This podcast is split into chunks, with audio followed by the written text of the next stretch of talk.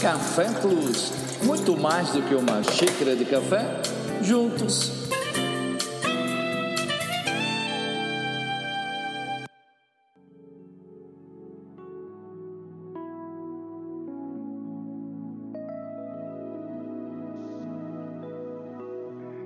Vamos fugir ou vamos entrar? No texto de Êxodo, capítulo 19, versículo 3 a 6, relata: Subiu Moisés a Deus e do monte o Senhor o chamou e lhe disse: Assim falarás à casa de Jacó e anunciarás aos filhos de Israel: Tendes visto o que fiz aos egípcios, como vos levei sobre asas de águias e vos cheguei a mim. Agora, pois, se diligentemente ouvirdes a minha voz e guardardes a minha aliança, então sereis a minha propriedade peculiar dentre todos os povos, porque toda a terra é minha Vós me sereis reino de sacerdotes e nação santa. São as palavras que falarás aos filhos de Israel. Estamos diante de uma linguagem tremenda do Antigo Testamento, onde foi dado ao povo uma grande opção de saltar ao nível mais elevado de intimidade com o eterno Deus. Também o Senhor disse a Moisés: Vai ao povo purifica-o hoje e amanhã.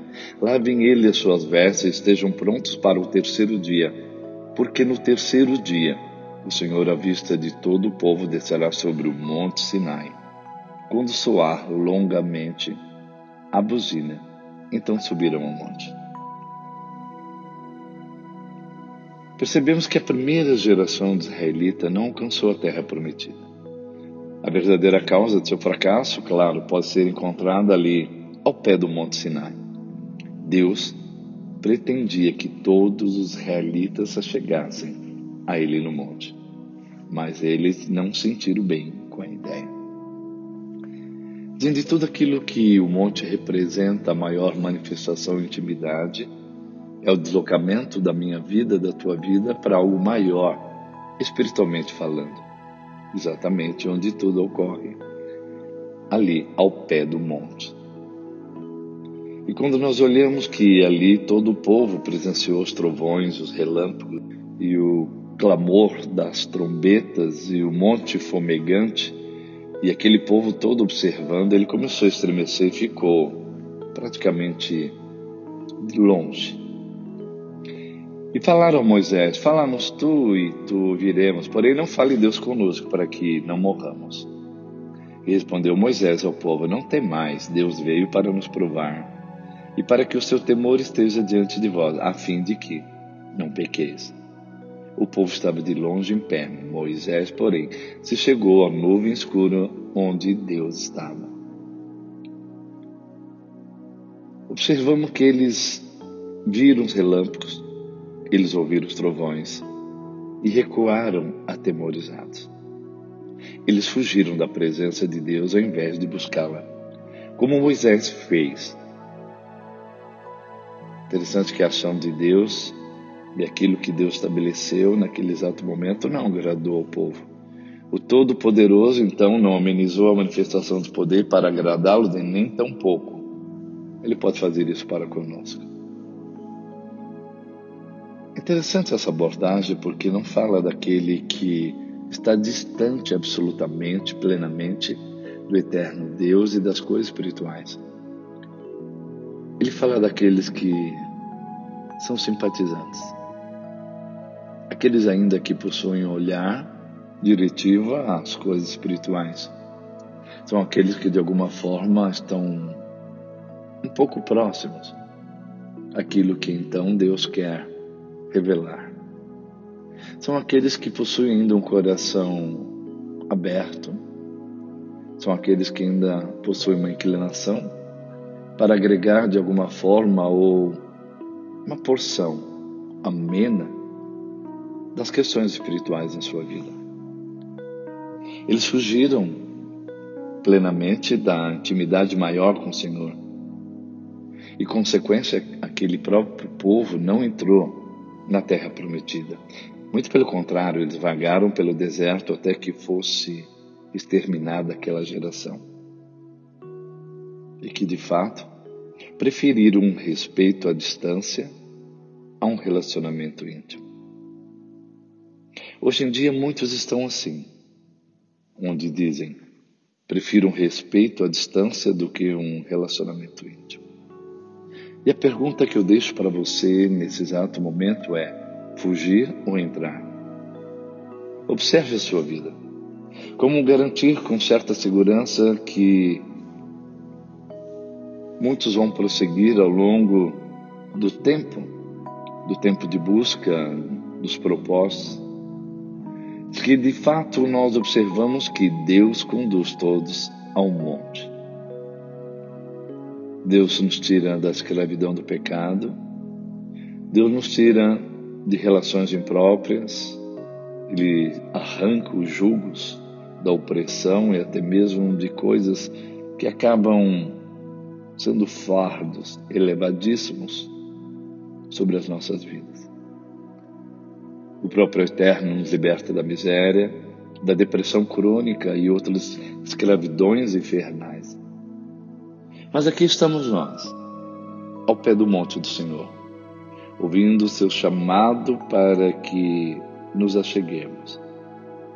Agora enfrentamos o mesmo desafio dos filhos de Israel, há milhares de anos atrás. Vamos fugir ou entrar? E a pergunta é: entrar aonde? Entrar na presença de Deus. Há uma ansiedade e há uma expectativa daqueles que olham para Deus. E essa expectativa, há uma bifurcação, há duas vertentes: fugir ou entrar. Pare e pense nesse exato momento. Você estando diante da presença dele ao pé do monte, você prefere fugir ou você prefere entrar? Dizem que passado o Monte Sinai bastava simplesmente uma marcha de poucos dias para alcançar a terra prometida. O que fez demorar tanto? Sua resistência em se chegar a Deus. O medo da intimidade semeou o medo do inimigo. Acreditamos estar longe demais para voltar ou muito cansados para prosseguir viagem. Mas eu creio claramente que há um terceiro grupo que está desejoso em estabelecer algo mais profundo. E não somente estar no monte, entrar no monte, mas passar o monte para uma perspectiva maior. O que, que Deus diz? Creio que a vontade do Senhor é que tomemos consciência de onde estamos, busquemos Sua face e recebamos o que Ele tem para a nossa vida hoje, você e eu, vamos fazer duas coisas daqui para frente. Vamos crescer no relacionamento com Deus, custe o que custar, ou vamos voltar para o lugar de onde viemos e continuamos a ser aqueles espirituais viciados em programações, reuniões, sessões, fazendo tudo o que pessoas de bem como nós devem fazer. Se decidirmos equivocadamente um dia, vamos lamentar aquele era o tempo.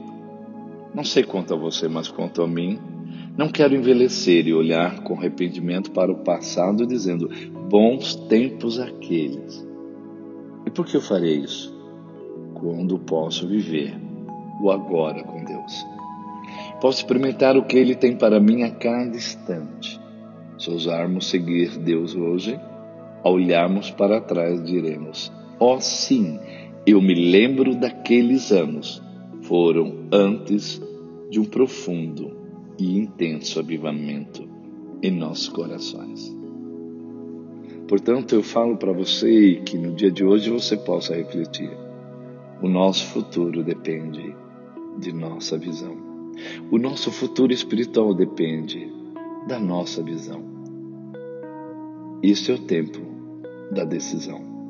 Se não for dessa forma, ficaremos satisfeitos com a nossa busca até aqui. então continuaremos fazendo as mesmas coisas de hoje. Mas se ousarmos dizer obrigado, Senhor, mas onde está o resto? Tem que haver mais. Mostre-nos Sua glória. Nosso futuro será totalmente diferente, porque nós não ficamos ao pé do monte e nem simplesmente adentramos nele, mas passamos por ele. Satanás tem obtido bons resultados ao fazer muitos cristãos cruzarem falsas linhas de chegada. Ele trabalha incansavelmente para isso. Corremos poucos quilômetros e dizemos: conseguimos. Ele se delicia ao nos ver sentados no acostamento. Então percebemos no último momento que a linha de chegada está mais adiante. Precisamos tirar lições do que aconteceu neste Monte Sinai porque foi ali que os israelitas construíram um tabernáculo de acordo com as instruções que Deus deu a Moisés. Foi no Monte Sinai que Deus revelou a Moisés sua lei e os dez mandamentos. Porém, outros fatos igualmente importantes aconteceram. Foi naquele lugar que um bezerro de ouro, também destinado à idolatria, foi criado. Como pode uma questão dessa? Pode sim, dependendo exclusivamente das inclinações do nosso coração até mesmo no momento, no ambiente mais profundo de intimidade de Deus, também no ambiente mais profundo de intimidade de Deus, pode gerar uma idolatria, algo contrário àquilo que Deus está pleiteando, pedindo, chamando você. Em primeiro lugar, Deus revelou sua intenção de lidar com o povo de forma direta e pessoal. E até então era Moisés quem revelava ao povo tudo que Deus dizia. Era, pois, um tempo de transição, um período em que Deus estava dizendo: tudo bem, é hora de crescer. De agora em diante, ele fala: quero tratar com vocês diretamente, como uma nação de sacerdotes. Não quero intermediários. Ele ama Moisés, ele amou Moisés, mas não quero ficar falando com vocês através dele, quero falar diretamente com vocês como minha nação, como meu povo. Fugir ou entrar? É a questão que hoje você pode decidir para a sua vida. E adentrando é exatamente aí, ao start, para circunstâncias maiores, momentos maiores, exuberantes da presença do Eterno Deus, que pode trazer um sentido maior para a sua vida, para a sua permanência em Deus e para aquilo que Ele quer saciar teu coração e te dar novas experiências. Pense a respeito disso. Café Plus com João Voicic. Muito mais do que uma xícara de café juntos. Fugindo? claro que não mas adentrando cada dia mais na presença do Eterno Deus. Que Deus te abençoe. Até mais.